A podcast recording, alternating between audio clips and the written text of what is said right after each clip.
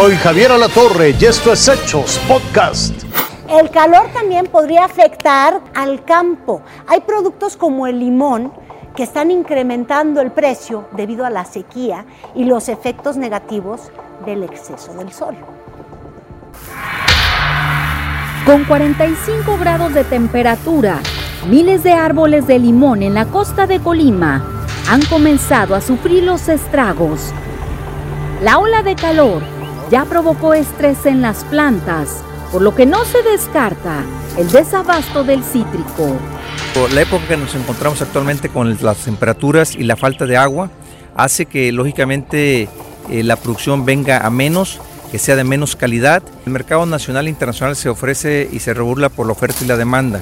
Al haber menos oferta, los precios del producto suben y esto lógicamente hace que el ama de casa, el consumidor final, los restauranteros, los hoteleros tengan que comprar un producto más caro. Esto nos perjudica en la forma de la producción de la fruta, en el cual tenemos se, nos provoca terrenos muy secos que nos hacen el desarrollo más lento de los árboles, provocando este que el, limón no se, no se llene, no se, no se desarrolle completamente. Ante la falta de lluvia y el termómetro elevado, quienes tampoco aguantan más son los jornaleros que realizan el corte de limón bajo los intensos rayos del sol. Ahí este, pues cada día está más caliente el mundo y nos estamos quemando. Y más aquí en, la limonera, ahí está fuertísimo. Eh, sí, este, es insoportable. Es más, rápido para dejar temprano porque más tarde ya no se puede. Ya de las 11, 11 y media no. Ya, ya, este, ya no aguanta uno. Pues. Está bañado en sudor, estás todo deshidratado. Empieza uno a, a marearse. Eh, y a tomar mucha agua porque no hay más. Por ahora el limón mantiene su sabor, color y tamaño. Sin embargo, el Servicio Meteorológico prevé 15 días más de sequía y altas temperaturas. Eso mantiene preocupados a los hombres del campo. Marcia Castellanos, Fuerza Informativa Azteca. Y es momento de ir más allá de nuestras fronteras y fíjese usted, aquí nos quejamos del calor, pero devastadores tornados han dejado muchísimo caos e incluso muerte en Texas. Eh, varias personas han fallecido, decenas fueron hospitalizadas, cientos de hogares eh, fueron destruidos. En fin, la crónica de todo esto que ocurrió la tiene Raciel Cruz Salazar.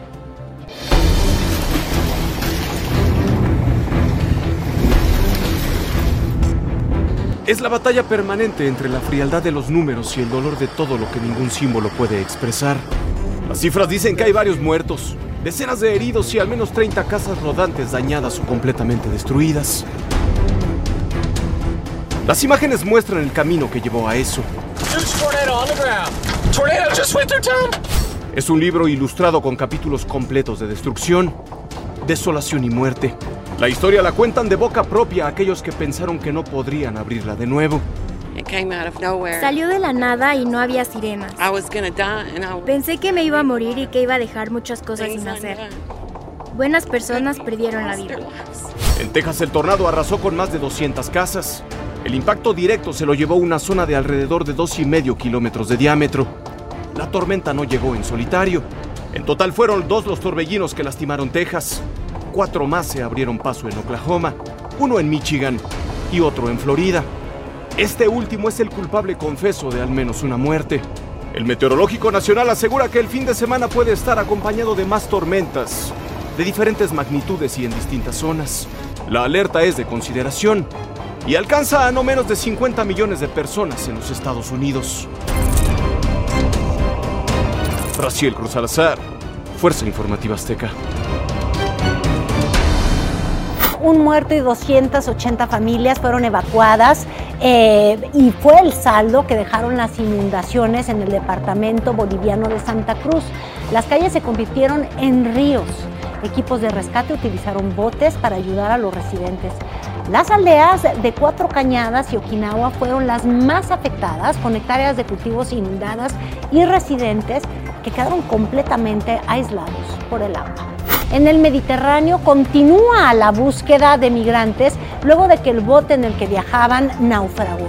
Testigos han comentado pues, que veían pues no sé, entre 400 o más personas a bordo antes de que volcara esta embarcación. Al momento 104 migrantes sobrevivieron este tristísimo percance y se han encontrado o se han eh, recuperado desgraciadamente 78 cuerpos. El cielo de la ciudad de Dongguan en la provincia de Gansu, allá en China, mírenle el color, se, se pintó completamente de naranja. Esto ocasionado por tormentas de arena. Las personas han tenido que utilizar cubrebocas para salir a las calles.